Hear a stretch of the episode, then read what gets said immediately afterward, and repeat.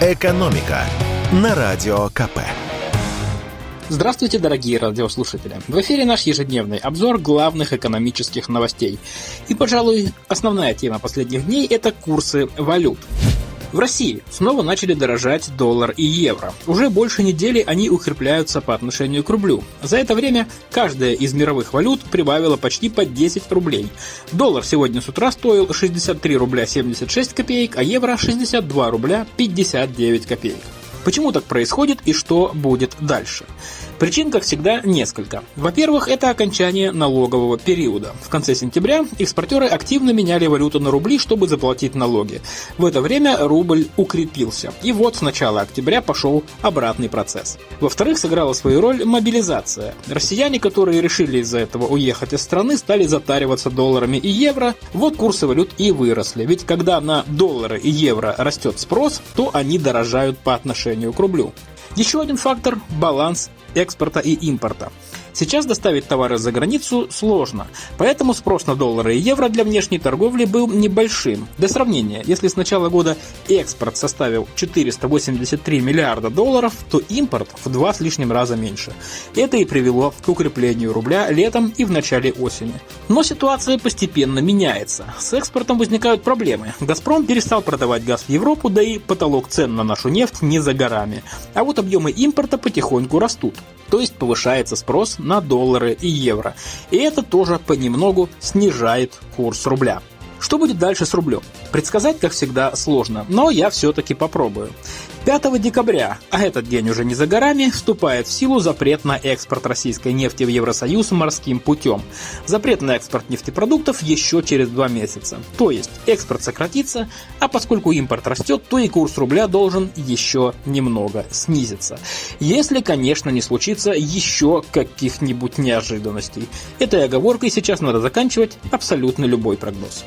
Но, кстати, большинство экспертов считают справедливым курс доллара в диапазоне от 70 до 80 рублей. Таким он и был в начале этого года. В правительстве и Центробанке тоже хотели бы иметь именно такой курс и ждут не дождутся, когда же он к нам вернется. И в завершение предлагаю поговорить о чем-нибудь веселом. Например, об использовании ненормативной лексики в трудовом процессе.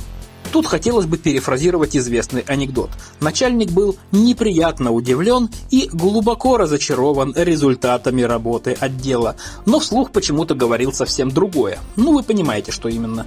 И таких руководителей у нас, да, да, достаточно.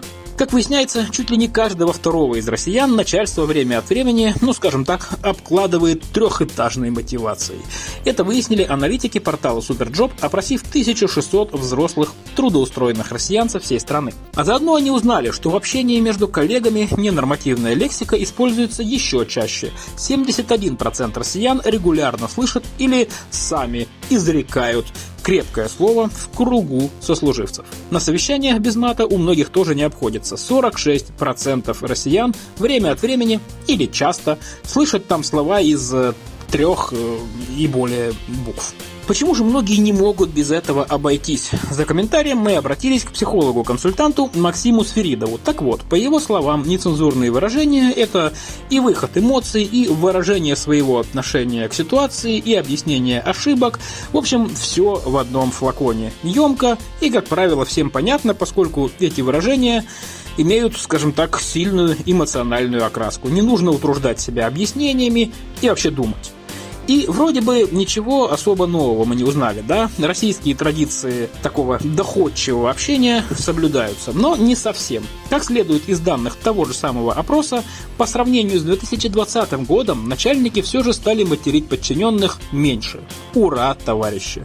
Доля тех, кому приходится такое терпеть за два года, снизилась с 51 до 45%.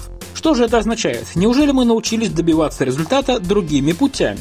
Тут опять дадим слово психологу. По словам нашего эксперта, если все действительно так, то это говорит о том, что отношения в коллективах становятся более деловыми. Меньше попыток взбодрить с помощью таких вот словечек и больше четких алгоритмов, что и как надо сделать. Почему? Ну, этому вполне могла поспособствовать ситуация последних лет, когда общение по работе у многих стало удаленным, а эффект от матершины через письменное общение в чате уже не тот. Передать свой заряд эмоций так гораздо сложнее, да и опаснее.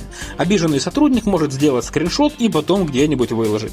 То же самое касается и общения в Zoom, которое могут записать, так что в таких условиях лучше использовать нормальную, нормативную лексику. Да и не только в таких условиях, а вообще всегда. Экономика на радио КП.